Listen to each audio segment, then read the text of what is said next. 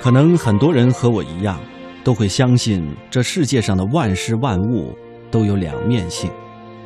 你还记得那句耳熟能详的话吗？“塞翁失马，焉知非福。”说的正是这样的一个道理。当你把一件事情看得十分糟透的时候，也许在这其中，就蕴含着一个契机。所以啊，当你遇到坎坷，你应该看到它光亮的一面。那么，在今晚我带给你的第一个故事，是作家张德芬的一篇文章。坏事其实隐含了美好的礼物。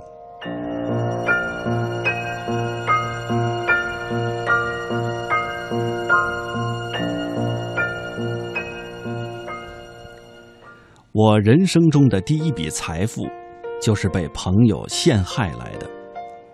当时北京房子不贵，贷款可以贷很高，我钱不多，订了一户小房子，还介绍我一个朋友到同一个小区去买房。我还告诉他，我订的房子主卧朝北，等有主卧朝南的出来，我就要换。那个朋友非常有钱，他买房不是自住，只是好玩投资。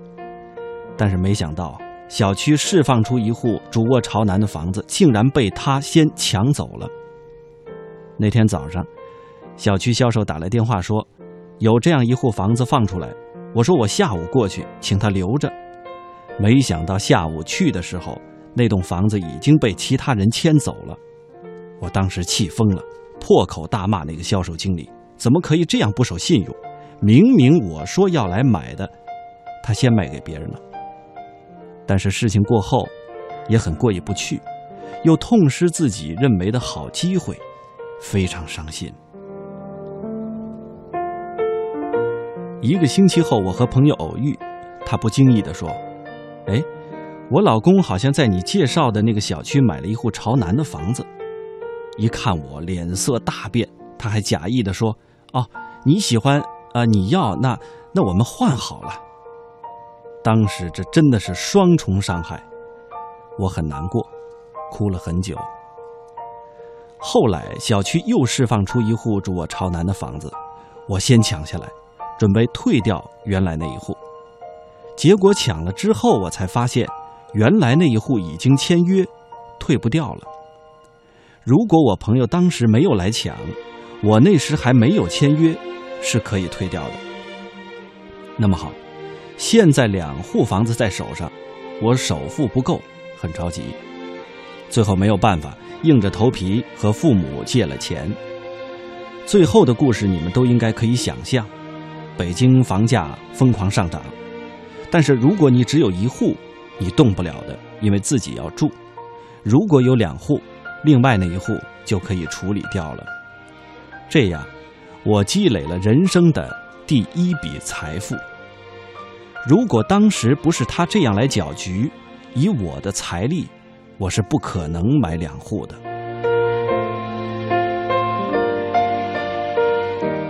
真是有趣啊！常常看到这样的坏事变成好事的例子，是我们无法预料的。有一次在机场准备值机的时候，有一个人匆匆忙忙的插队在我前面，我一改以往厌恶插队行为的习惯，让他先办。结果他拿走了最后一个经济舱位子，我就被升舱到了公务舱了。真有意思呀！有没有发现，有些人就是能够把坏事变成好事，而有些人就是霉运连连。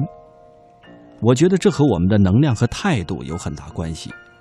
如果你保持正念和善意，即使坏事出现，也不怨天尤人，而只是埋首做自己该做的事。那么你会发现，这些所谓的坏事里面，其实隐含了美好的礼物。怎样接受事情的不完美呢？很简单，就只是承认，我不比老天知道的更多，他一定会给我最好的。这个没有了，也有其他的。有人说这是臣服，而我现在更愿意说，这是放下掌控。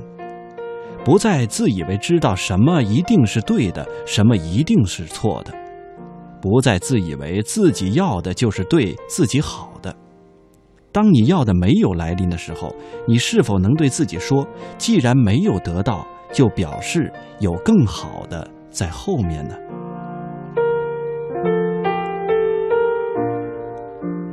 我在生活当中真的没有什么一定要如此的事情，我也许有愿望清单，希望事情如何发展。但是被教训多少次之后学来的谦卑和经历太多沧桑之后得来的智慧，告诉我，没有什么事情是一定需要像你想象的那样发展的，也许就是注定必须如此，没有为什么，也许就是更好的礼物在后头。无论是何者，维持着谦卑和不掌控的态度，至少能让你的生活更加轻松，没有负担。当然，你也会更加幸福快乐，何乐而不为呢？